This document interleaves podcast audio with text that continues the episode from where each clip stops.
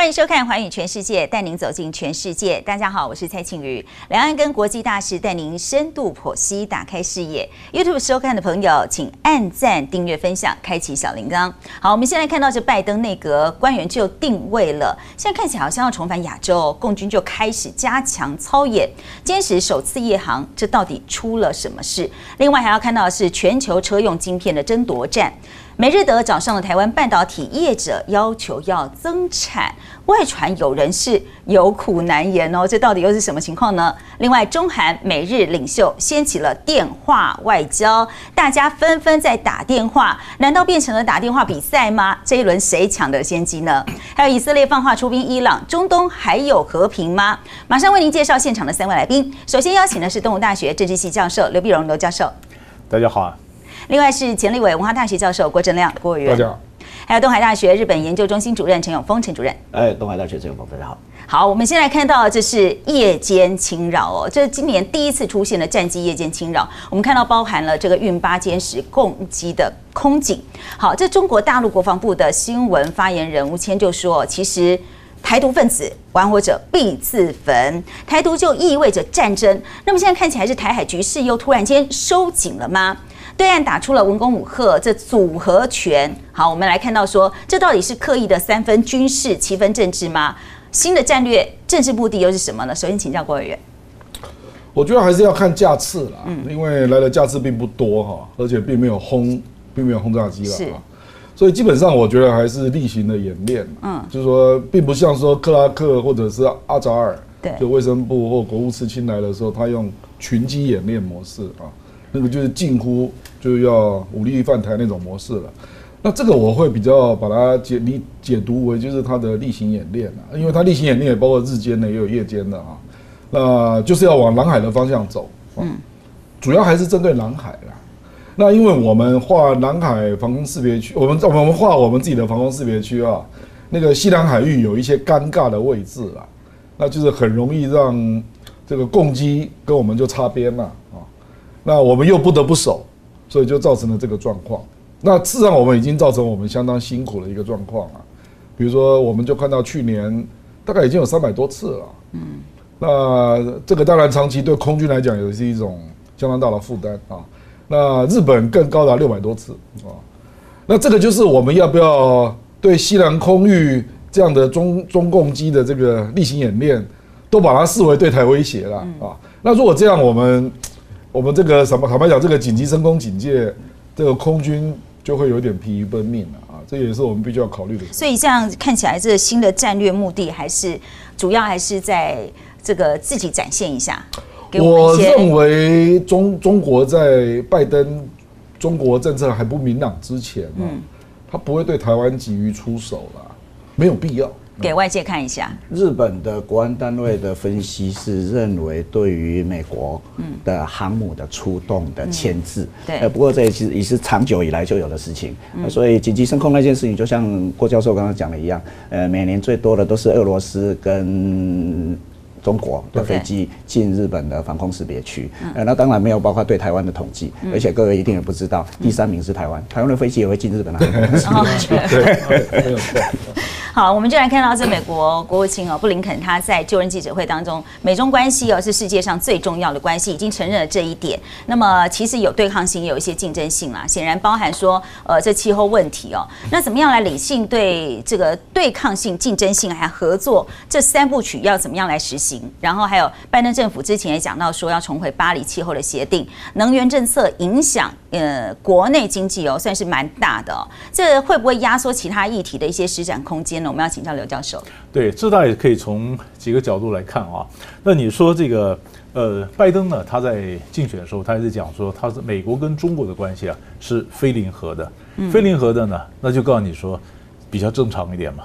基本上就是有合作有对抗嘛。人的有的议题我们是对抗的，有的议题我们是合作的。哦，那就不是像川普那样子是暴走型的这样的一个政策。那你说这个呃气候的气候协定呢？那么拜登他是把气候外交拉得非常高啊。他说他说这基本上是美国的呃包括外交政策的目标、国安的这这个目标，所以他让这个 Kerry 来做负责这气候外交嘛。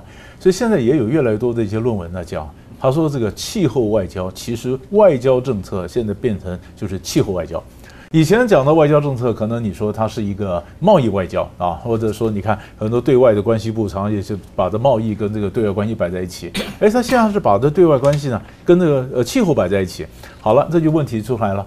那么外交政策一向都是呃，你不可能每个外政策都是彼此不冲突的，常常有资源上的挤压或目标上的一个对抗。我们拿最简单的例子来讲好了，如果你说的气候外交或者你说环保外交。你看拜登上来，他做的第一件事情，他是说他是废除了以前这个嗯，川普时候跟嗯这个加拿大签的这个基石 XL 的油管，他这油管一弄了，主要是环保问题啊，环保问题的油管这一弄了以后，你想想看，环保问题一出来以后，马上这个这个呃加拿大就跳起来了，你不知道跟盟邦的关系要搞好吗？你跟盟邦关系搞好的话，你怎么首先第一个影响到我加拿大的整个经济呢？啊，那我加拿大对这个环保问题，我们事实上已经努力了很久了，我们有一些成就，你为什么视若无睹呢？所以现在是类似这样子的事情，以后还会不断的发生。所以在气候外交上呢，那么美国必须跟中国合作，这是实话。但是美国也会因为气候外交呢，会引申很多别的一些冲突。那么，必然包括了包括冲呃一些经济啦，包括粮食啦，包括什么气候气候影响力非常大。啊，所以从这样来讲的话呢，呃，非零和的外交又有合作又有冲突，然后气候外交挂帅，然后气候外交会重新界定什么叫国家安全，什么是外交政策目标，所以这是一个呃新的现象，其实都值得我们一起去关注的。嗯，这个这样新的现象，我们来看到还有一个现象哦，就是呃，这个美国国防部发言人科比哦，他接受记者提问的时候，他又重申了台湾关系法还有美中三联合公报。但是我们要注意一下，就是刚刚提到说是攻击啊，在我们的西南空域，虽然说这是我们自己定义的，但是它也在这个这个月通过了海警法。比如说，你如果在中国领海出现了一些违法行为，是可以动武的哦。他们怎么做呢？他们授权在船上可以载运飞机使用机载的武器，虽然被指说是针对日本巡逻船啊，但是中国方面在钓鱼台、在台海的这些军事手段看起来是越来越多的变化，越来越复杂哦。因为下了这样子的指令之后，我们就要看。美国只靠他单方的去申辩，呃，去阐述他的立场，这到底够不够？还有日美的安保条约的范围会持续扩大吗？陈老师，日本对于日美安保条约的适用范围，永远碰到美国的国务卿以上，现在已经下降到国防部长，每次碰到都会问，嗯，钓鱼台海域适不适用日美安保条约？哦，每一次都确认，到目前为止，全部美国都说 yes，嗯。啊，所以说刚刚主任提到的，呃，最近这几天才通过的，呃，中国的海警法，哈，海警法，日本方面把它报道成这是中国的海警要变成准军事组织，嗯，呃，一般来说我们叫海巡署，日本叫做海保，嗯，哎，海上保安厅，呃，中国叫做海警局，事实上都是警察的单位，对于国内。来处理，而处理的对象是外国的渔船，而不是外国的军舰，也不是外国的公呃的的类似呃公用的船。呃，所以说一般来说不需要使用武器，你对渔船是不需要使用武器。我们经常看到的画面是喷水，另外因为大小差距。所以把你挤出去，呃，但是也就是说，呃，中国现在认为钓鱼台海域跟日本甚至挂号台湾之间，也许会有呃被预测性的冲突的发生，所以做了这个法制化的准备。去年。去年有三百六十六天，因为去年是闰年。各位知道，中国的海警船有几天进入钓鱼台海域吗？三百三十三天。哦，所以剩下剩下这三十三天嘛，那三十三天是台风，啊，台风。主要是你认认认为认为是放假，不好意思，没休假的。只有遇到台台风才没有进去，所以也就是说，用海警船进钓鱼台海域，那个是什么意思？钓鱼台当然就是中国的领土啊，是，因为海警船只会在中国的领土里面活动嘛，嗯，就像我们的海巡署的船也只会在我们认为的领海里面活动。啊，所以就现在这样的状况底下，说不定。呃，第二位台是一个我们再来非常需要关注的一个冲突的可能性的点。嗯，回忆一下，两千零十年，嗯，就是中国的渔船跟日本的海保的船发生了冲突，相撞而已哦，都没有用到武器哦。呃，但是日本的处理当然把船跟人都压到了冲绳去，那一次产生了非常非常大的问题，才会有后来两千零十二年的钓鱼台的国有化，这是日本，嗯，呃的问题发生，再来就呃冲突不断，到今天为止。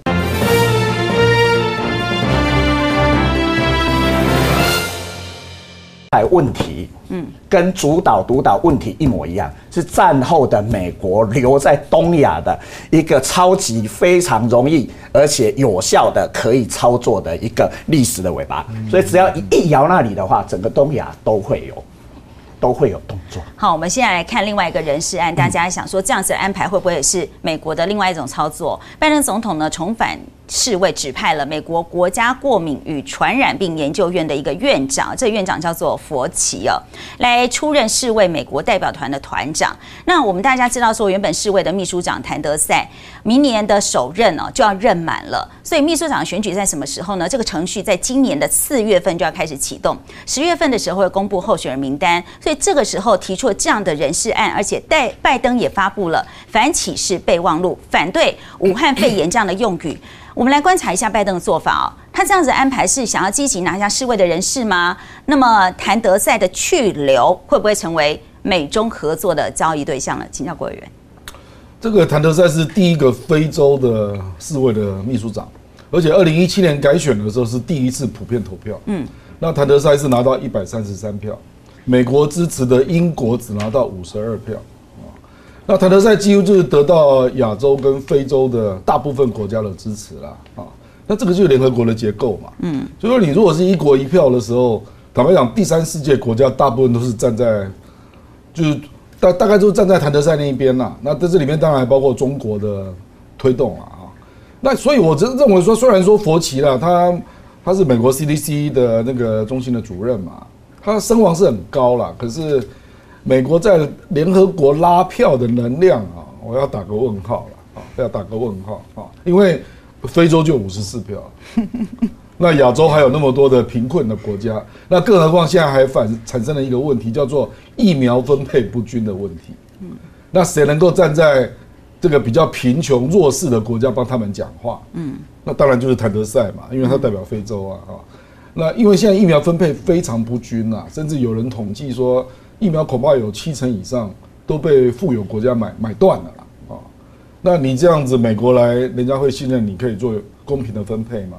那更何况你上次才拿到五十二票，谭德赛是拿到一百三十三票，所以我是觉得要扳倒谭德赛不容易。那他这个时候提佛奇，大家会把佛奇跟谭德赛拿来相提并论？不，这个恐怕太贬低他了啦。嗯，他应该是在执委会那一级的啦。哦，我的意可是美国现在执委会好像本来川普是派了一个将军去嘛。嗯。其实上坦白讲，川普是高度忽视世卫组织了。美国有四年没有派代表，一直到最后一年，他才派了一个将军要去接执委代表啊。那佛奇，我觉得如果要到世卫，坦白讲，他也不是政治性的人物啦。你要叫他去拉票，要去做游说，这实在是委屈他了啦啊。那他可能是作为一个比较有公信力的一个科学意见的表达者。嗯，这会比较适合。好，除了这四位之外，我们再来看到一个单位——国际奥委会哦。这个中国国家主席习近平呢，他就打电话给这个奥委会的主席巴赫，两个人通电话要讲什么事呢？就要确保二零二二年二月份的北京冬季奥运会圆满成功。哎，都还没办哦，就已经说会圆满成功了。那巴赫就说，在习近平主席的领导下，中国抗疫相当成功，所以反对将体育运动政治化。所以我们看得出来，北京是非常积极的，想要稳住这个冬季。奥运哦，其实是不是也在跟美方在这个疫情啦，或政治上，或者是这个体育场上开辟新的舞台、新的战场呢？刘老师，这个抗疫的问题啊，一直变成一个外交竞争的一个舞台，一直是舞台哈。我们分几个了几个角度来看，你先看抗疫啊，抗疫是哪一国抗得好？哪一国抗得好呢？当然就牵扯到哪一国治理比较好，或哪个制度比较好。这就变成政治化了。嗯，变政治，很多人讲说，那么大陆上就有些辩论了，有些民族主义者讲到中国时刻啊，那么那么中国的 moment 啊，中国时刻表现在中国是比较优先的啊。所以你看，第一个是抗疫，抗疫谁抗的比较好，这是一个比较。然后第二个呢，呃，vaccine 就是疫苗谁发展的比较快是个比较。然后第三，疫苗在分下去的时候，哪一国分的注射的比较好，比较有效率，这又是个管理人的比较。所以你以为是医学问题吗？它从来不是一个问题，它本来就是一个政治。那从这政治带到体育来看，体育是纯体育的吗？我们将心比心，从古代到现在，体育就是政治问题。当你讲说政治不要干涉体育的时候，你就已经把体育给政治化了嘛。对不对？那你说大家，呃，你说我们政治不要干涉体育，所以我们大家到到这个北京去参加这个奥运。那这那可是很多人讲说啊，那大陆上有什么东西，你的抗议做的不好，什么什么，把抗议政治化以后，然后就理由说，我就把体育顺便顺便也政治化了，那我就不去嘛。那不去，所以习近平当时说，我当然一定要做得非常好。那你说日本的方面，他就想说他这个冬奥，呃呃，这个这个奥运要怎么做？他奥运奥运要怎么做？他也是一个政治嘛，因为他的整个日本的这个价值或日本的这个菅义伟首相他的前途也压在上面。所以你说，呃，我们每一个人讲体育不要政治化，其实体育一直在被政治化。一政治化，说不要干预的时候，其实就已经政治化了。所以这是我们大家讲的时候是一讲的，但你心里要有个底，它就是这样的。所以这样的，所以就是背后的一个政治的一个角力啊。那到时候办不办，当然一则是看疫情到底老天爷赏不赏脸了哈。疫情如果真的又来新一波的疫情，那怎么办？那如果疫情不管的话呢？那剩下的当然就是看政治的角力了。好，我们看到这个拜登其实一上任之后面临事情蛮多的，国际间呢看起来真的是一一都得处理，但是还有个内忧，我们来看他内忧是谁？是川普哦。这川普呢虽然说已经卸任了，但是他动作还是挺多的。像他前几天他就跟这个少数的一些党的领袖啦，还有共和党的众议员呐，一起来商议说，其中选举要怎么样拿回来共和党在众议院的多数地位。那么前国务卿庞贝奥他在接受采访的时候，他要说他对于拜登禁止。联邦文件当中使用“中国病毒”这一词，感到非常非常失望。好，我们看到这川普主内，庞贝奥主外，看起来好像牢牢在掐住这共和党的主流派啊，还是要延续这个政治生命。川普再起的速度有没有可能比想象中还要快呢？陈老师，这个我倒不是这么认为，因为至少到其中选举为止，仍然有两年的时间，呃，所以要看出端倪，大概还要一年多，而。现在我比较关注的，反而是大家一直都没有注意到的，拜登是美国历史上才第二个。天主教的总统，前一个是 JFK，呃，他的结局也也也许 你怎么知道？我没有说结局会是那样，但是有前一个参考的对象，哎，连一任当然都没有当完，那个故事太强力嘛，呃，所以第二个呃非新教的总统的出现，呃，在美国史上到底会代表什么意义？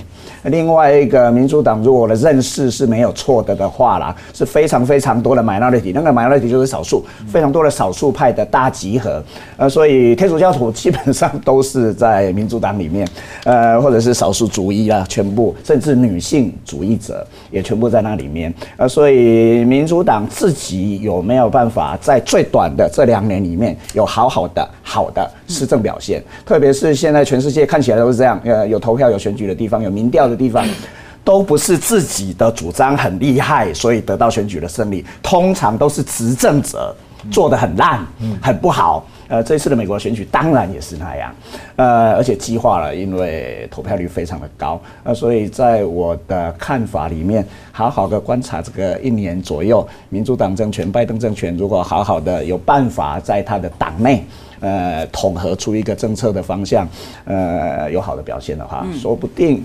呃，可以不太理会已经过去的川普。对，但是郭委员，你觉得呢？川普虽然是大家尽量不理会，他自己还是很会博版面呢。我跟你讲，那个民主党众议院只有两百二十二席嘛，嗯，那事实上只要来回就是六席了，嗯，少了十二席他就没过半了啊，所以事实上只要六席，所以川普现在就是要设定二零二二他要搞掉民主党六席就是了啊。那基本上是这样啊，就是去见他这个人，事实上是共和党的少数党领袖了啊，就是那个 Kevin McCarthy 他们已经商定了，他要锁定怀俄明的一个女议员呢，要罢免他啊，因为他竟然敢投弹劾票，弹劾川普啊。那他就锁定，为什么是怀俄明州呢？因为川普认为这个州比较保守，嗯，那川普在这个地方赢了四趴，嗯，所以目前他们有意在那个州提罢免案，嗯。也是一种测试的一个，呃，就是测测水温呐，让那个女的紧张一下。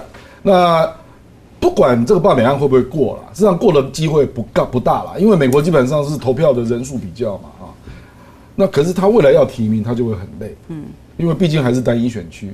那如果川粉都不支持你，你怎么选？嗯，哦，所以我的意思就是说，川普就是要测水温，然后就说，哎，我对提名是可以影响的，你不要以为你这样把我弹劾，你就可以安然度过了啊。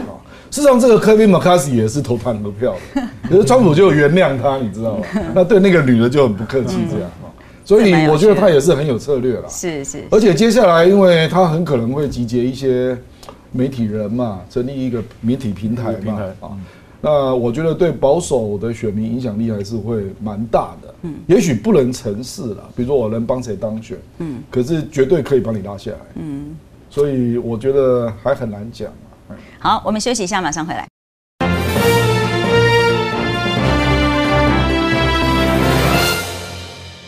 好，欢迎您继续回来。我们来看看车用晶片哦。现在看起来全球大缺货，包括了德国、日本还有美国都来跟我们台湾求助。好，经济部长王美花呢就跟台积电、联电还有世界先进这些主要晶圆的代工厂来开便当会，大家一起来吃便当哦。来想想看有什么样做法可以提高产能呢？可以提高这个车用晶片的支援率，或者是延后交货等等哦。那么这么一顿饭哦，就能够把这些国内大厂都搞定吗？还有下个礼拜。美国的助理副国务卿莫瑞，还有商务代理部长，还要跟王美花直接的视讯会议哦。这样看起来，会不会是美国的手就直接来干预这些车用晶片大厂的生产呢？郭源，我坦白讲，这个问题我觉得不应该由经济部做决定，嗯，应该由国安会啊，因为你美国可以去逼英特尔生产啊，因为车用晶片的级别并不高，并不像台积电那个手机晶片这么高端啊。那我现在也听到一些传闻呐，说台积电受于压力啊，所以可能会把那个面板驱动 IC 的部分产能挪过来做车用车用晶片啊。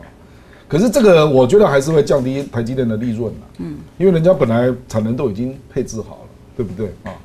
那你如果说经由政府压力就可以来改变个别厂商的原来的一个计划的生产，那我看这样以后都大乱了吧？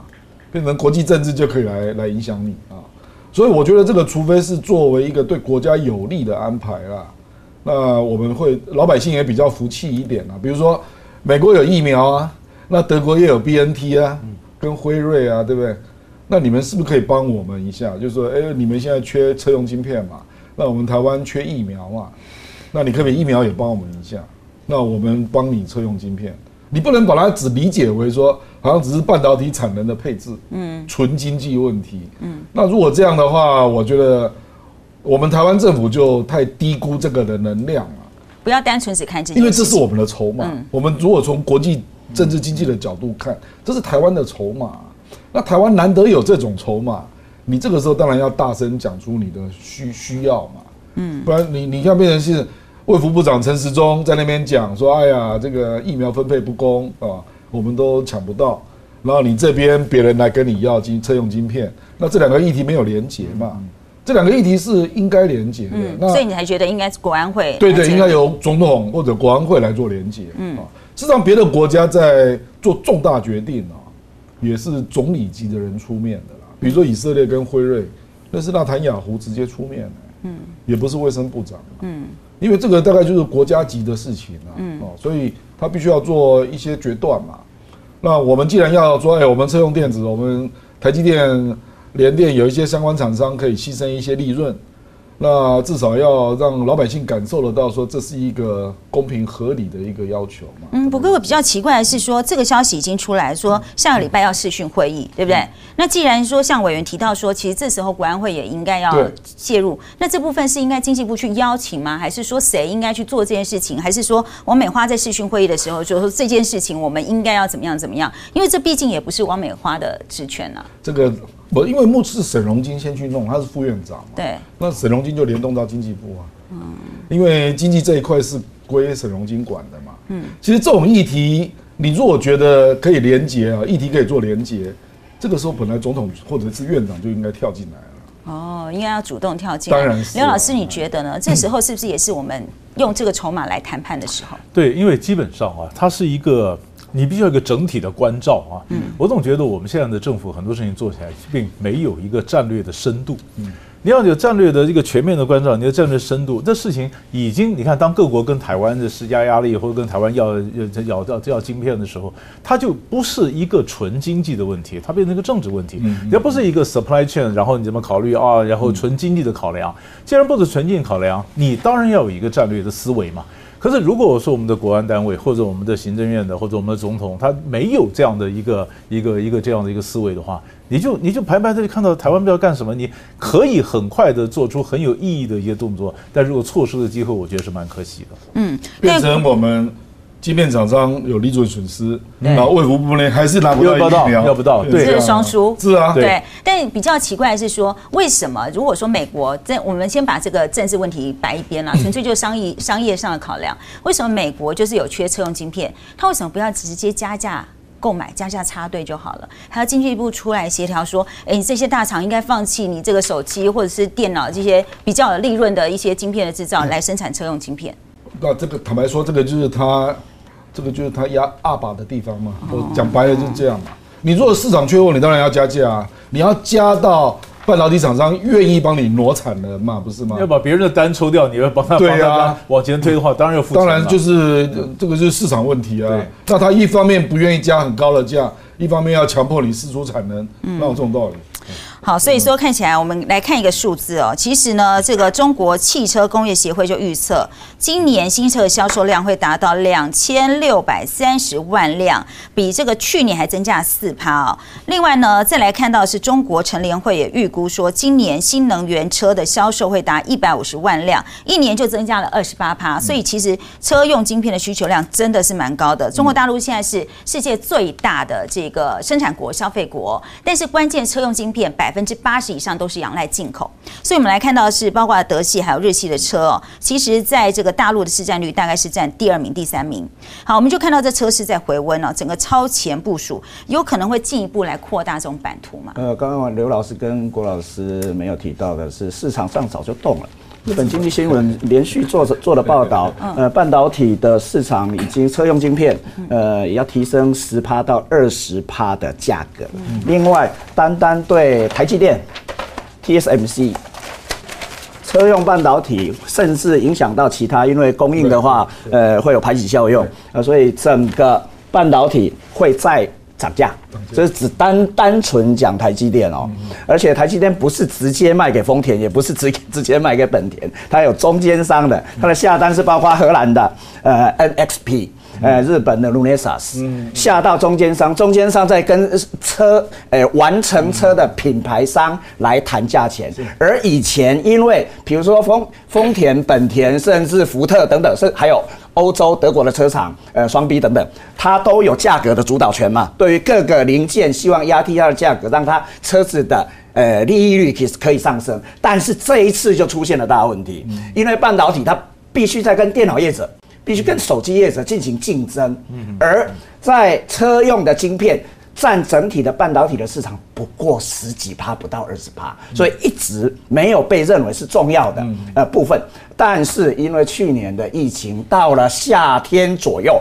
呃，因为本来不开车的人搭公共交通工具的人，突然觉得，呃，特别是在美国，所以车市中国开车比较安全。呃相对上啊，所以整个市场大爆发吧，明年说不定还是会很好，所以才意识到怎么会车用半导体的晶片不足，而生产商最强的是台湾厂商，呃的状况，但是。台湾的厂商又没有没有品牌，是先卖给别人，再卖给这些车用厂。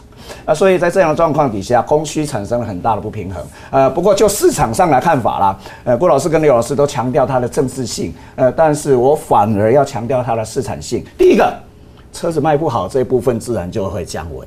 另外一个，假设车用的半导体的价格上升的话，一样是市场原理，也会进行调整。台积电、联电本来不愿意生产的，现在会加码去生产。可是现在逻辑没有这样在走，嗯，现在是政治力量直接进来说叫你要改产能了。所以说，呃，如果凯因斯跟亚当史密斯再出来说明一下、上课一下的话，政治力的介入到后来一定会重新又伤害了市场，市场一定会反扑嘛。是啊，是啊所以现在包括呃日经都写了社论哦，写了社论，讨论车用半导体不足的这件事，所以市场有一定的解决的能力。大家千万不要把双 B，不要把福特，不要把福斯，不要把本田、丰田当笨蛋。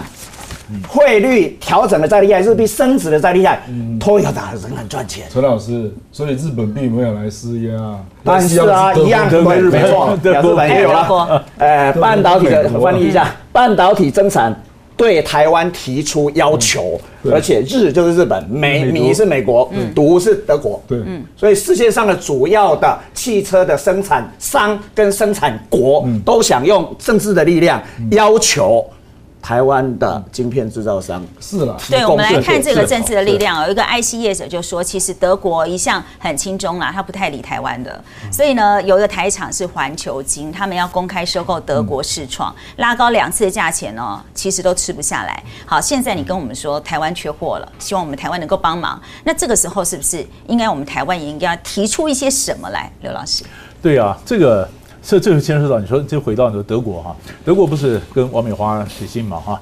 那德国写信的时候，但是德国是一方面写信，一方面说我并没有改变一中的政策。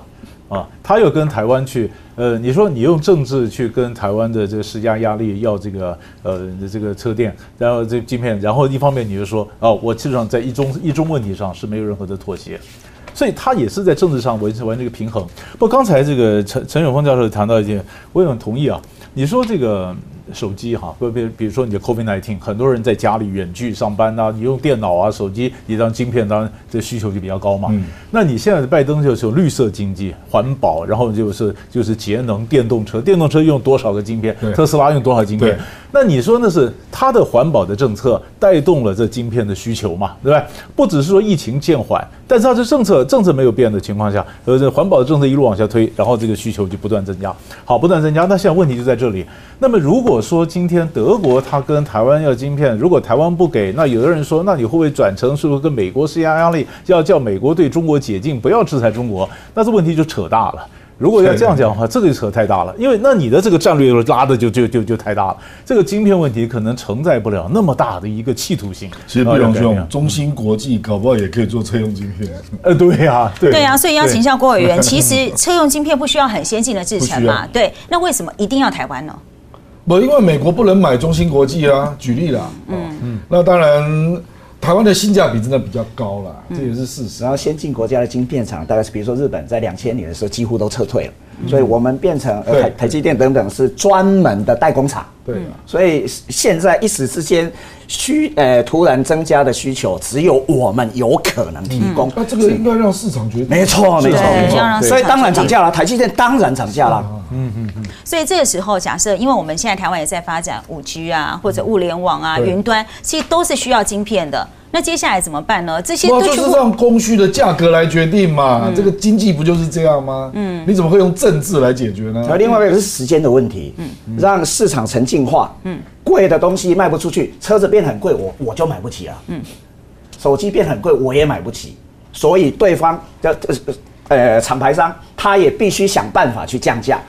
不过现在看起来好像是，呃，这个跟疫苗是绑在一起，意意思是说我防疫嘛，我开车的人多啊，所以我真的也是需要车用晶片啊。那当然是跟疫情有关系嘛。假设疫情呃沉静化，世界各国。特别是先进国家哦，这一类的汽车啦、手机啦、电脑的需求相对上会弱化，而所以它的前提的要件，只要我们又回到了两千零十九年以前的世界的话，说不定台积电的重要性就会慢慢的回到正常嘛。但是厂商这时候我们这些大厂挺得住吗？如果说像你刚刚提到，我们政治直接来干预这个，把经济问题摆一边的话，厂商撑得住这个政治上的角力吗？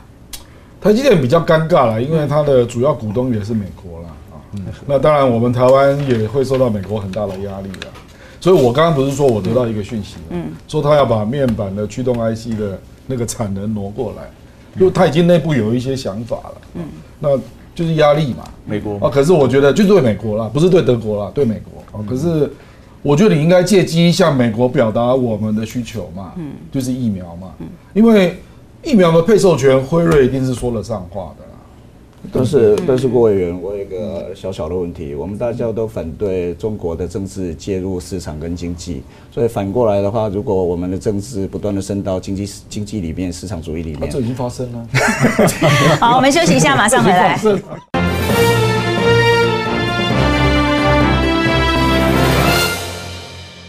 好，欢迎您继续回来。我们上次提到说，习近平有重新来定义一下多边这个多边主义到底是什么，我们就来看到说，哎，这电话真的不断哦，好像这个美中的这个领导人都在纷纷的比赛，谁打的电话比较多，谁的朋友比较多。我们来来看到这中国国家主席习近平哦，他就跟南韩总统的文在寅通电话，那他就跟这个文在寅讲说，你真的做的非常好，而且我很支持哦你非核化的行动，希望呢他有机会能够赶快去南韩来访问。那文在寅就提到了说，韩国、中国还有日本峰会的三方对话，习近平才在这个达沃斯会议上，他去自己去定义说什么叫做多边主义。现在要马上表达非常非常强烈的意愿，他说要强化一下东北亚的局面哦。这个习近平访韩可能议程又会是什么呢？这时候锁定这样的动作，到底目的又是什么？对？习近平访韩当然不晓得什么时候会会访了啊！你当然看到，主要还是疫情的问题嘛。到时候你看，像像这个去年很多东西都变成在视讯的会议，到底他是不是人的实体的去访？我们要看老天爷这个疫情的情况。当然你会看到，他在二十六号，在一月二十六号跟文在寅通电话。那文在寅一月二十四号过生日嘛，哈，他就寄个卡片给他，然后是要通个电话。那通个电话呢，这里面当然就谈到，你说会谈什么？他当然谈到东北亚的非核化，当然谈到朝鲜的问题，谈到多边，谈到什么经济合作啦等等啊。其实我觉得像这些动作呢，其实都是在拜登刚上来之前，东北亚政策还没成熟、还没端出来之前呢，各国先卡个位嘛。嗯，先卡位。你看，像北韩，北韩也是这样子。北韩先在夜间做个军事上的一些武器的展示，然后呢，北韩又又我们在看说他会不会又发个飞弹啊？会北韩讲说他看看看看日美国怎么做，他再决定下一步怎么做，对不对？那北韩这个这个玩完以后呢，你看到那菅义伟也跟也跟这个美国也在讲说，哎，你到底是加强化的印太联盟啊，强化这个关系。那当然，你说在美国跟日本或美那当美国去跟日本跟韩国强化的东北亚的或者呃印太联盟的时候，那中国也要卡个位啊。所以中国就跟这个韩国也通个电话，然后看怎么样。但是问题是，这卡位会不会影响到北韩的政策呢？其实按照过去这从二零一八年开始，从这个金宇正到韩国参加平昌冬奥开始，一连串的外交攻势，你可以看到啊，其实朝鲜半岛的其实还是美国在主导了。你说这个呃南韩想有什么话语权，根本就没话语权，中国也没办法什么影响。那中国跟南韩讲了半天以后，就影响到北韩了，我看也很难啊，也很难。那就是先把姿态摆好嘛。然后看看这个拜登下一步怎么做，他们再出牌，先巩固了一个东北亚的情势。我觉得这个呃，这种姿态象征性的外交，其实比实质外交更重要。在这里来看。这姿态先摆好，可能也关系着文在寅本身的支持度哦。虽然这个文在寅在任内先后有文金会跟川金会，但是呢，我们就看到说，其实后续怎么样的演变，有没有一些制度化建立啦，或者协商，其实到现在都没有确立哦。所以这文在寅的支持率呢，到现在还是只有三成多，施政的持续的否定的评价超过六成呢。所以呢，看起来这里面的人没有支持他，外交面临到一些状况，所以他端出什么样的药呢？他说，特赦李明博跟朴槿惠这两位。前总统，这样就能够缓解社会对立吗？这会不会成为他的选项？我们看到这文在寅的这个任期只剩下一年，他有没有办法扭转劣势呢？陈主任，特色前面两个总统，在我的对朝鲜半岛的理解来看的话，应该不容易看到。呃，要看得到的话，必须是下一任的总统，而且下一任的总统必须再重回保守派。呃，现在文在寅是进步派哈，呃，所以说这一部分应该不容易看见，而他最关心自己的是自己的安全，会不会像其他的总统一样，呃，卸任之后进了监牢，呃，所以必须要保护自己一样的进步派的，不晓得是哪一个候选人也可以当选。不要让保守派重新回到南韩的总统府，应该是他近来关心的。所以，甚至呃，我都一直认为韩国跟日本之间的关系不太可能改善。呃，但是最最近的文在寅确实放出了很多的橄榄枝嘛，希望在自己的支持率上面可以到日本，嗯，甚至得到美国的的澳元，嗯，呃，但是会不会有成果，并不知道。韩国的政治超级麻烦的。呃当选了，然后又被摧毁了，所以也说南韩的 democracy 呃一直都没有累积，所以南韩是不是民主国家？呃，我一直都画上很大的问号。呃，所以也就是说，呃，南韩很难用正常的我们来看，呃，民主国家的角度来看，呃，确实变化非常快。一个总统能不能当完？他现在还有一年多的任期哈，能不能当完没人知道的。不能连任，哎，没有错。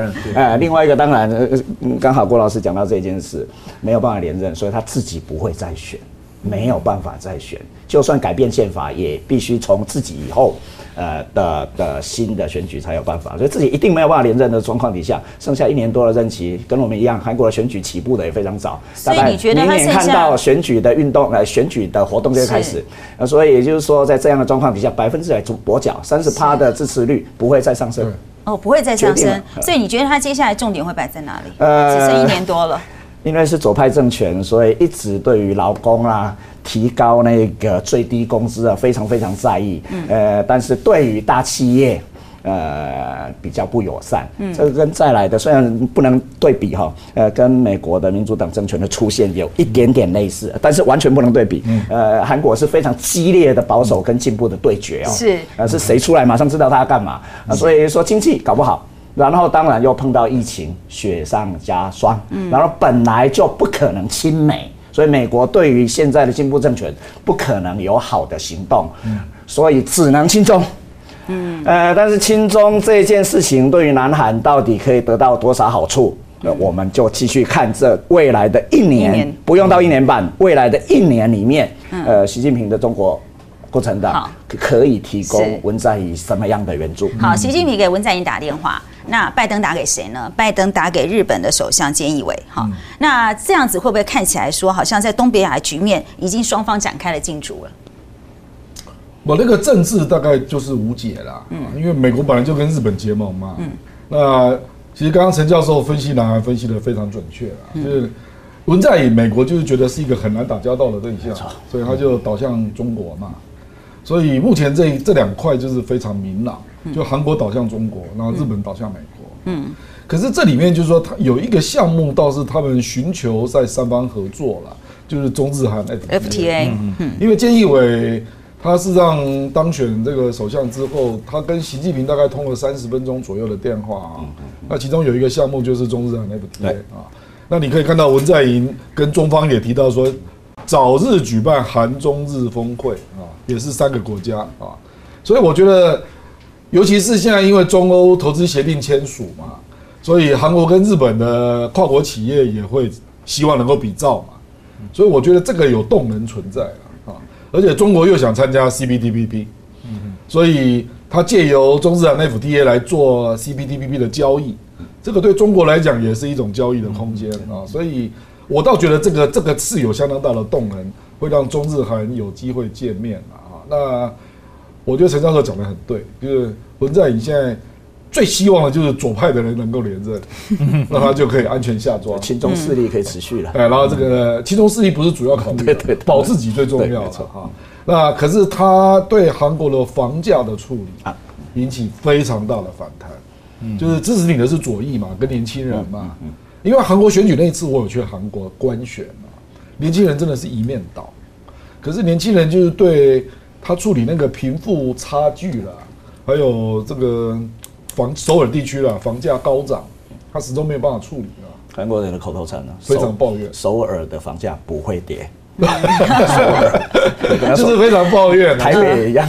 跟台北的大安区一样了 哈，大概是这个概念。他们讲的就是江南区了，对江南区，江南区对，所以抱怨很多啦。那因为你是左派嘛，所以陈教授刚刚讲的也对，就是他他他为了要展现他是左派，嗯，所以未来可能会对企业还会要再要求做一些动作。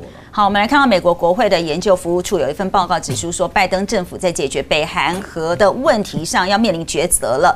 究竟呢是要分阶段取消对北韩的制裁，还是说采取所谓的大交易的模式，等北韩完全废除核武核设之后再取消制裁呢？好，有这样的想法，有这样说法之后，我们来看到这北韩才在这首都平壤举行阅兵哦，这两种飞弹都可以射程直接到美国的这两种飞弹亮相了，怎么样来观察这个双方之间的互动哦？双方是在重新互测试一下、试探一下对方的底线嘛？刘老师那，当然，北韩要展现他的肌肉嘛，哈，表示说，哎，你看你要不跟我谈？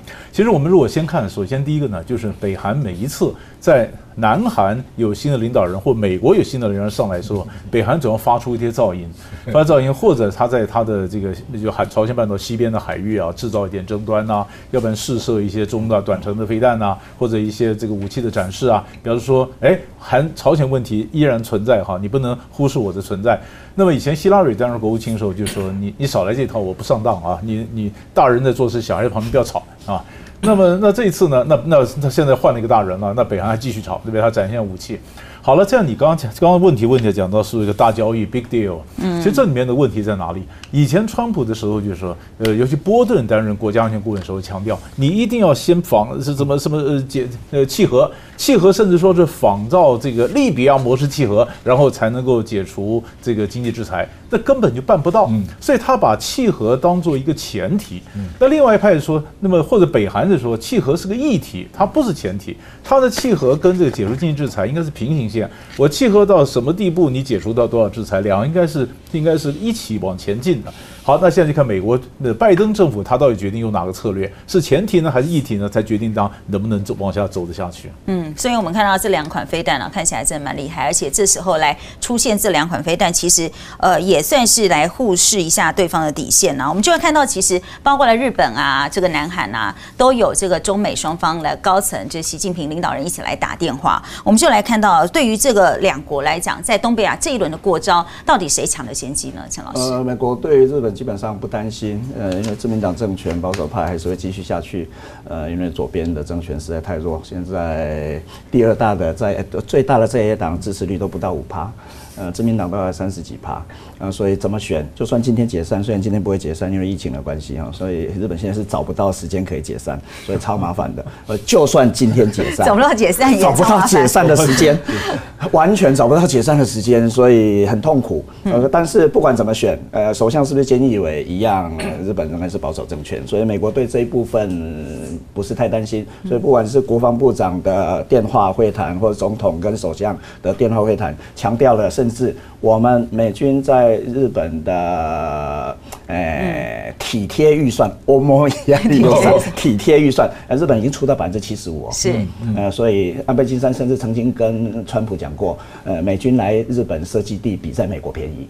呃，百分之七十五我们我们出，你们只要出顶多人事费用而已啊，所以就说日美之间完全没有问题。而南韩的部分，因为牵涉到北韩，呃，而且有选举，嗯，而且选举谁赢不知道，这是南韩的特征中的特征，跟我们台湾一样，谁赢不知道，是。呃，而且那个一决定了当选人之后，那个改变的幅度非常大，嗯。啊，所以这个跟日本相对上不一样。啊，所以韩国也许美国比我们更关心。嗯，郭委员怎么看？这个，我我我觉得拜登比川普还要更强硬。啊，嗯，因为他事实上在之前就已经讲过啊，川普至少还愿意跟金正恩先见见面嘛，对不对？虽然说是不是大交易或者先契合还不一定啊，可是拜登连见面都不愿意，拜登说你先契合，我再跟你见面，哦，那这个是比川普还要强硬啊，所以川普，而且拜登在竞选过程中还直接骂金正恩是流氓啊，哦 所以我说。坦白讲，他们关系是非常糟糕啊。嗯，非常紧张。哦，所以你说拜登到底要怎么处理北韩问题啊？我现在真的是，我真的这这都一直认为一个月内可能会有一些事情啊，就北韩要证明它的存在感哈，就跟我们刘老师讲的，他总要做些事情啊。这所以这个是牛刀小试。呃，有人传是说可能是潜射飞弹，就是潜艇发射嗯，啊，或者就是直接发射这个让你没办法抓得到那。两个美国都会认为是安全事件啊，就他一定要让美国有所感觉啦，不然美国就好像就把这个事情搁着，对，不处理，我先处理伊朗再说。所以你觉得一个月之内他会给拜登一点颜色因为奥巴马那次就是这样，哦，北朝鲜发展核武导弹，而且必须保证可以射到纽约、华盛顿，呃，这个是三位一体的，发展核武。对美直接交涉，半岛统一，这是三件事是同一件事。金氏三代将军全部在处理这件事，呃，所以到了川普的时代，至少已经可以坐上谈判桌对。这对他们来说，是因为发展核武跟导弹的结果。所以我的判断呢、啊，说不定跟郭老师不是太一样。假设这几天，这一个月之内，我们要叫他金小胖吗？金将军如果愿意跟拜登见面的话，可以安排。北北韩是愿意的，哇重点是这个太拜登愿不精彩了，愿意不好意这个时间对，重点是拜登的意思愿不愿意啊。哇好，我们休息一下，马上回来继续讨论。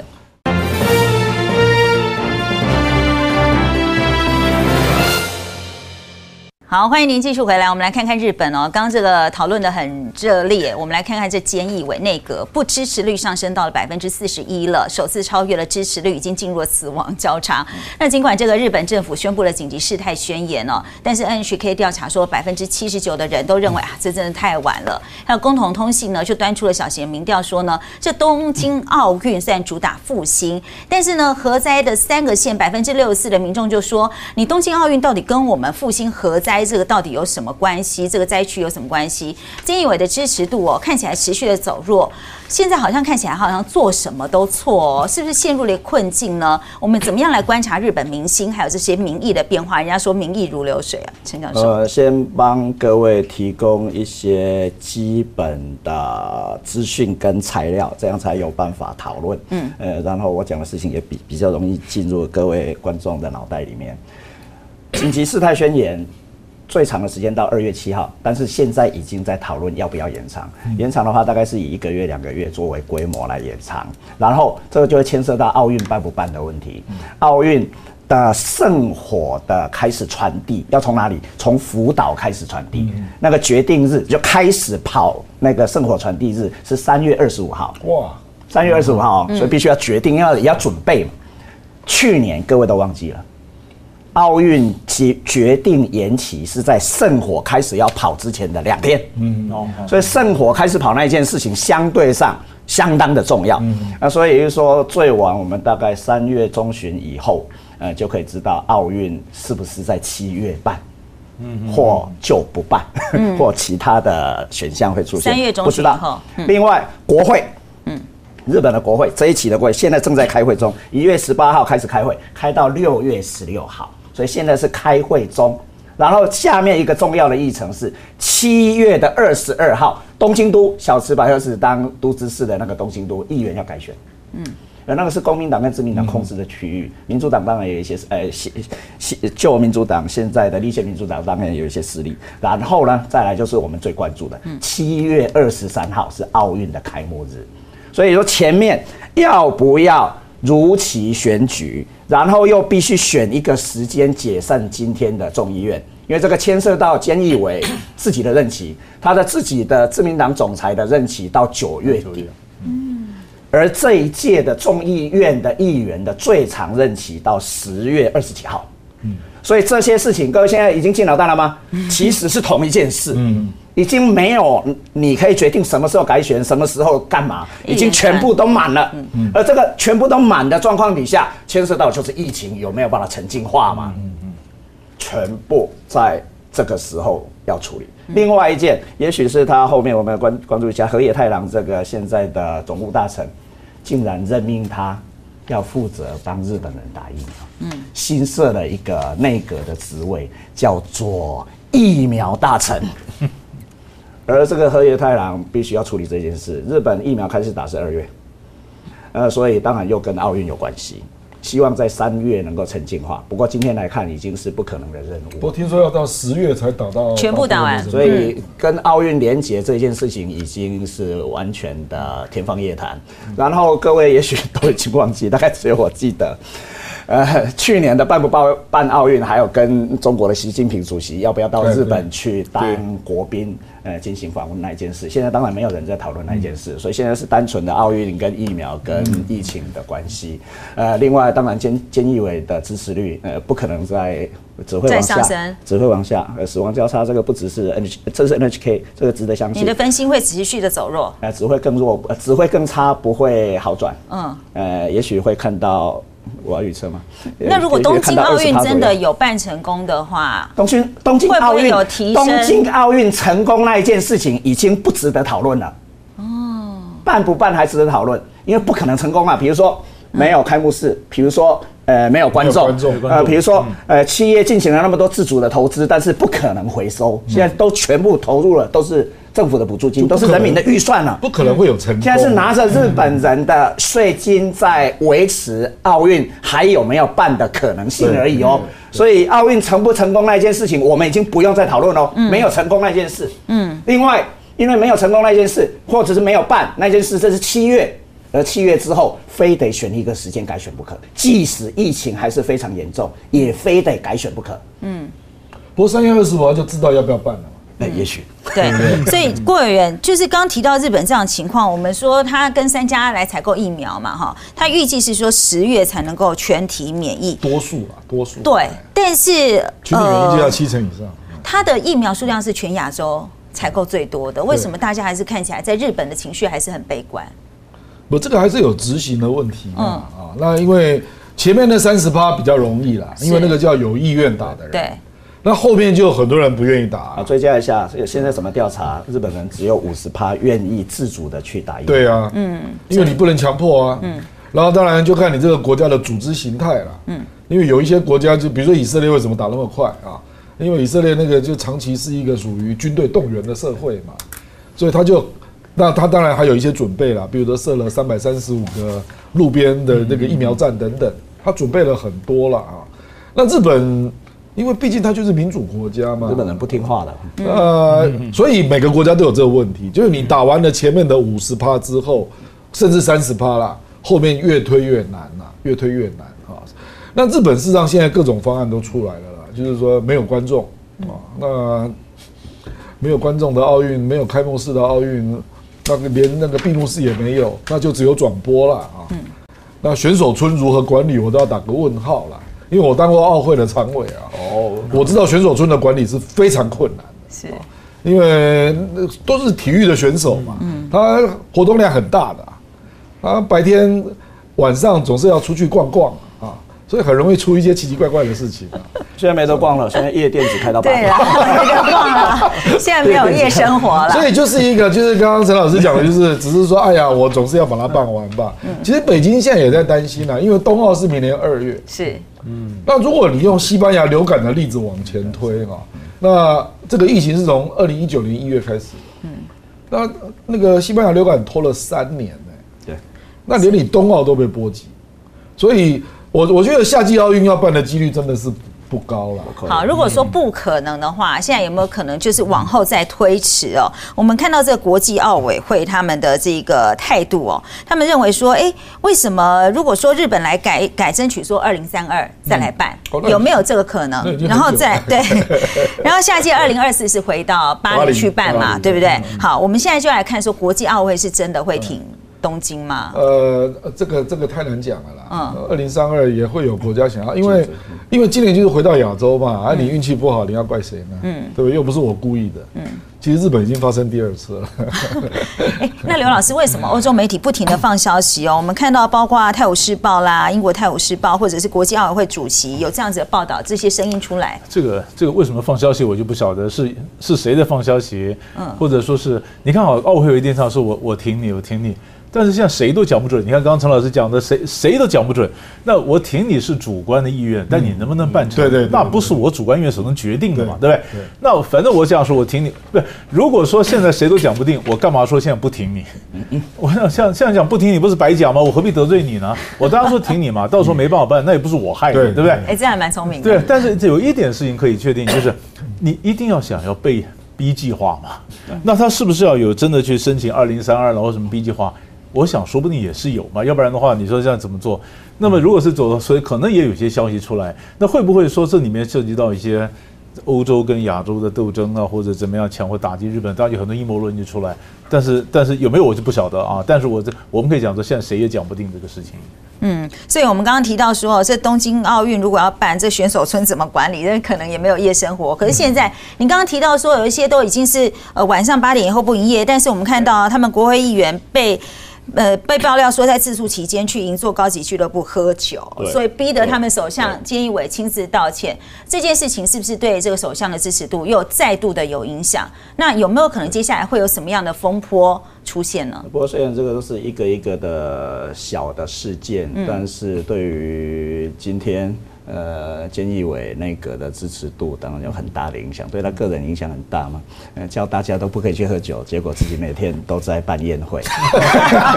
啊，然后另外一个 有国会议员啊，染病死掉，羽田志的儿子。哦，言是儿子是啊哦，所以是五十三岁，跟我年纪一样。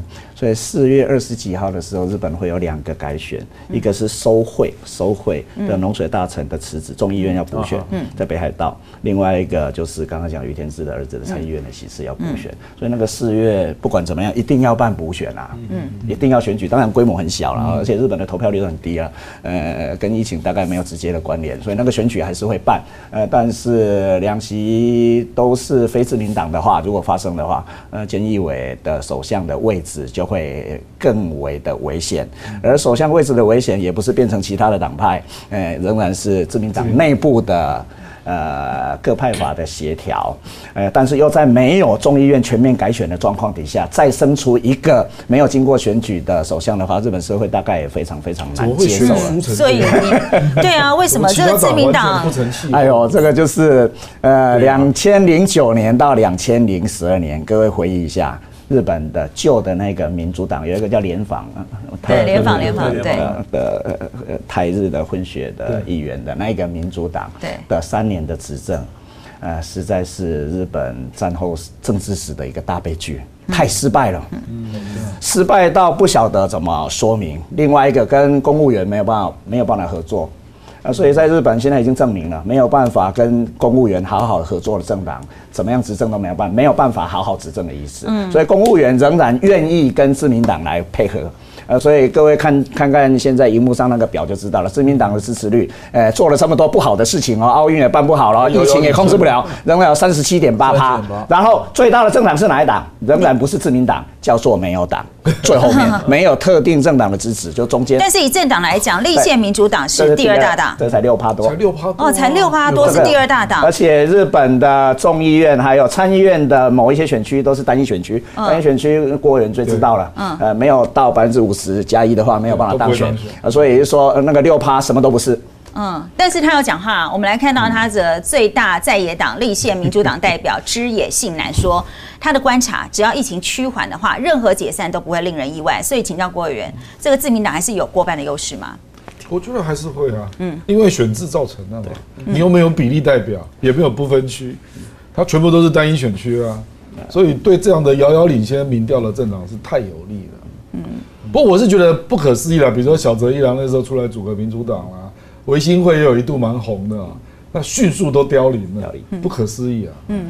刘老师，刘老师怎么看？对，因为这反对党不成气候嘛，就是一下起来就一下就散掉。你看现在所谓的新的立宪民主党，也是去年才才跟国民党合并的哎，旧的民主党跟新立宪快跟国民民党合并的嘛，合并的他就就分分合合，然后然后他们完全不成气候。而且日本现在还是联合执政哦，各位看到自民党跟公民党那个佛教政党，这是组织型的票三趴那个公民党决定了一切，嗯，特别是在都会区。关键少数，啊，没有错，他们是关键少数，公民党是关键少数，因为他的组织票非常的强力，所以如果这样子看起来，其实只是首相换人做而已嘛。对，嗯，所以菅义伟的任期到可能到什么时候？什么事都不做的话，到今年的九月会到今年改选党主席，所以还是党内的派系斗争，什么事都不做。嗯嗯，但是有一件事情一定要做嘛，就是十月中议院一定要改选。嗯，但是拖到十月的时候，会对于执政党非常不利。嗯，执政党有利的部分或首相有利的部分是选挑选哪一天来选举。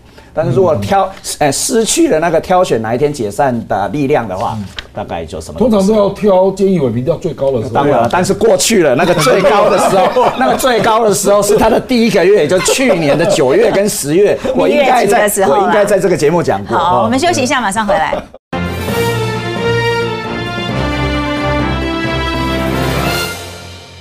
好，欢迎您继续回来。我们来看到以色列参谋总长哦科查维警告说，美国重返核子协议是错误之举。如果修改协议，若从这个作战和战略观点而言，都是错的。这分析指出说，华府新政府一上台，以色列罕见的挥拳。那么军事首长呢，针对美国政策进行评论。美国以色列的关系哦，我们要来看的是到底松动了吗？请教刘教授。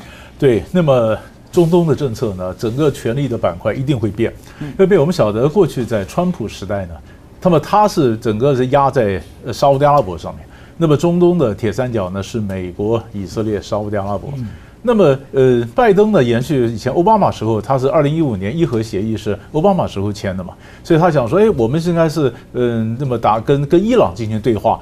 那你想要权力天平，一边是沙乌地、以色列这边，一边是一边是伊朗。那现在如果跟伊朗这边要开始摆上这边的话，以色列就跳起来。以色列跳起来呢，所以以色列他要的方法就是怎么样去，呃，挑衅伊朗。挑衅伊朗就包括几个，第一个呢，比如说以色列这一阵子，我们发现他在叙利亚内部的伊朗很多阵地，那么以色列去攻击，因为叙利亚像小阿塞德，他后面的支持就是一个俄罗斯，一个就是主要就是伊朗嘛，那么他们都什叶派啊，那时候他支持攻击伊朗的这个这个阵地。然后第二呢，以色列也放话啊，如果美国对伊朗怎么样的伊核协定放水的话呢，我就打伊朗。那我去打伊朗，这就这就是当然，美国内部当然也有很多支持沙乌地、支持犹太人的或者以色列这个势力，他也会连接美国内部这个势力。那这样子一来以后，那中东权力就开始就开始改变。而且你也晓得，嗯，过去呢，呃，美国怕把怕把所有的这个呃重心都摆在沙乌地，沙乌地是靠的谁呢？就是呃川普的女婿库什纳和沙乌地的这个王储呃 MBS 穆罕默德宾萨尔曼。对，那这两个人这那现在库什纳走了。那么一下子，这个两个年轻人去这个库什纳走了，那现在 MBS，MBS 最所以现在美国又有一些又有各种不同的势力在挖着 MBS 的一些一些一些一些黑资料啦，一些他的什么什么东西，所以在搞这个沙特阿拉伯。所以美国在拜登上来，他必须把整个的中东的权力板块或者他整个战略设计要整个整个换。他整个换的，但是换的能不能如他所愿？说我从天平这边摆到这边呢？那么也许不是那么容易，因为好多的势力在那边阻挡他。而且就算是你要回到伊核协议，那看到伊核协议这段时间，伊朗是在很多时候他已经挣脱了伊核协议的一些束缚，他有些东西已经违反了伊核协议，他提的浓浓缩铀的这个浓度啊，他已经超出了一些协议的规定。好了，那你要重回伊核协议，你等于跟伊朗要重谈。那不是回去就回去，还要重谈呢。那重谈的本身又是一个问题了。所以怎么重谈，要花多少时间？怎么重建中东秩序？整个新的架构，那么怎么样去再重新布装的？怎么下棋？这需要一段时间。那你说，在这个时候，大家都针对这个呃抗疫啦、经济振兴啊，呃，这才是今年第一年的或者前一百天的主要的任务嘛？你现在哪里搞伊朗，根本还搞不过。可是，可是伊核协定很多时间时程又在往前推，对不对？就很多外界的因素又在推着美国，说你必须在伊核协议或者伊朗问题、中东问题上你要做表态。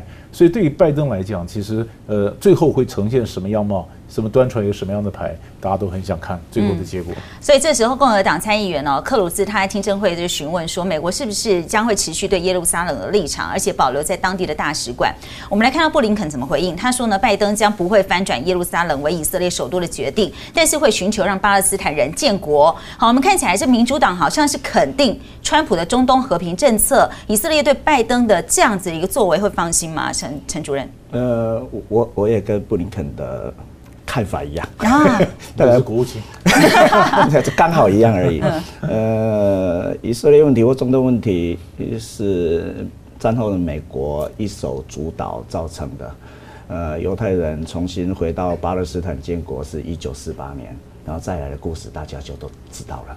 呃，所以美国人认为他是在替上帝。处理这件事，有一个日本的非常有名的作家叫三本七平，三本大概三百五十六的三本七是一二三四五六七的七平安的平，三本七平，呃，他就说了一个故事啊，他写了一本书叫《犹太人与日本人》，用这个来去来来分析日本人跟犹太人相一样跟不一样的地方。有一个故事，这是圣经里面的故事啊，阿拉伯半岛的最南边，呃，也门有一批人知道以色列重新建国之后。徒步用走的数万人的规模，徒步要走到耶路撒冷去，呃，认为就是以色列重新建国了，要回去。美国人知道这件事情，派出飞机，派出飞机去把这批人载到耶路撒冷以色列去。呃，然后这些人呢，从来没有看过飞机，也不惊讶，因为圣经上面写了会有很大的蓝鸟来把他们载回去。所以就是说，呃，美国人认为自己是上帝的选民，被选出来的人哈。另外，认为圣经里面说以色列耶路撒冷是应许之地，结果美国才是更大的应许之地。战后以来的这一件事情，美国不会不会逆转，只会往前推。呃，而且川川普是新教，特别是福音教派的呃非常重要的被支持者嘛，因为整个福音教派全部呃新教全部支持呃川普的那样的状况底下，刚刚我也提到一点点，那件事情非常重要，再讲一次。嗯，拜登是美国历史上第二个天主教天天主教的总统，所以相对上他更不容易逆转。嗯，托克维尔的话借用一下，美国移民是宗教移民，不是经济移民。嗯。对这件事情不知道的话，就不知道美国是一个神国。嗯，连今天的美金上面印的都是是。很高很高 yes。好，但以中东的局势来讲，现在拜登有一个动作，就是他宣布暂时扣住对阿拉伯联合大公国还有沙烏地阿拉伯的庞大军售案，这价值很高哦，包含这个给阿联的两百三十亿美元哦，然后还有给沙国的五亿美元，就是买一些军备啦哈。那新任国务卿布林肯就说，这样的检视工作其实都是例行的，这大家相信吗？拜登才说延续中东政策，现在要停止这大型的军售，这对背后的政治动机到底是什么？我不觉得他会不卖啦，嗯，啊，因为因为这本来就是他的友友邦嘛，嗯，所以我觉得还是会卖。比如说台湾也传出这样的消息啊，所以技术性的动作。不，他就是要检视一下，说到底卖了哪些啦，然后他还会做一些检查嘛，啊，我我倒不觉得这个是一个政治决定啊，就可能是就例行而已啊。不过现在比较大的问题就是说，事实上。布林肯刚刚讲那句话是废话，嗯，比如说他他也支持巴勒斯坦建国，那请问你的方案是什么？因为库什纳有提出一个方案嘛，巴勒斯坦是连谈都不愿意谈呐，因为他那个以色列屯垦区他并不撤离啊，对，嗯，他就说现状为主，那现状为主，巴勒斯坦就不接受了嘛，啊，那你要记得，就是当初伊朗核协议的时候是在奥奥巴马的任期的后面，那个时候纳坦雅胡刚好去访问美国，哎，你如果有记得的话，嗯，他去国会演讲。嗯，他对奥巴马是多么不客气啊！是。那个时候还挑起了犹太族群很大对奥巴马的压力啊，所以基本上伊朗核协议，我觉得以色列是把它当做是他的生死门呐。嗯。嗯嗯，因为他认为就只有伊朗有可能消灭以色列，嗯，其他国家都不足看了，叙利亚啦、伊拉克啦这些都都敌不过他了。可是伊朗人口超过八千万，那是有一定的实力。那如果核武器你没有办法做有效的监控啊，比如说他现在说三点六七趴，你怎么知道他会做到哪里？你有办法真的监控住吗？那事实上核弹你也知道这个技术门槛并不是特别高嘛，比如说你可以从很多国家暗中取得啊啊，那所以以色列我觉得这次动作会非常大。所以刚刚这个郭委员提到说，这布林肯讲了一句废话，我们就来看到，其实在这个呃，现在白宫里面，中共专家真的很多。刚刚提到这个布林肯哦，今年五十八岁啊，他是现在美国国务卿，他曾任美国国家安全副顾问。另外还有一个是奥斯汀哦，就国防部长啊，六十七岁。那他曾经担任驻伊拉克美军最高指挥官。再来看到是苏利文哦，最年轻的这一个才四十四岁，他是国家安全顾问嘛，曾经担任伊朗核谈判的高级顾问。所以请教刘教授。以刚刚这种情况来看起来，这个美国在中东其实有这么多的专家，目前以以这种情况这么多人在参与的情况之下，其实中东问题对美国来讲似乎不像以前这样子这么难处理不，这几个问题来，第一个，中东问题本来就很难处理，本来就很难处理，而且美国现在重点不要在中国，它在慢慢的、慢慢的，它不见得要再再把它重点带回到中东。但是我再表补充一点点，就是你说他刚刚讲到说他 review 他卖武器给沙乌地的问题，因为他是怕沙乌地把那武器用到也门，嗯，把那也门也门这是一个灾难，把也门灾，那所以美国要调查到底美国武器是不是用在也门，造成各种人道的灾难。那人道灾难这个问题，那就牵涉到美国要对沙乌地的这个这个 MBS 支持到什么地步？因为这个也门是王储打的仗。如果这个完了以后，那美国是不是要支持王储？如果不支持王储的话，美沙关系怎么变化？那是后面的比较长远的一个发展。嗯，所以这个美国在中东的地位，是伊朗，伊朗一定是伊朗，就是伊朗。那美国在中东地位还是像以前这样子吗？我就我我就我就不一定，嗯，我就不一定。美国要重新调整它的位置，要找到它这个位置，因为很多人想到中东。那关键点会是什么？没，你看土耳其在中东，嗯，对不对？中国也在中东，俄罗斯也要进中东。那么这几个国家就要就要拼了。现在美就看美国到底想在中东是玩真的还是玩假的。那至于说中东和平方案，每一届美国总统上来都很努力的推动一次以巴的和平方案，然后都没有成功。然后他就可以交代我努力，知道吧？你是这次这次变成 routine，所以我从来不把他的和平方案当做。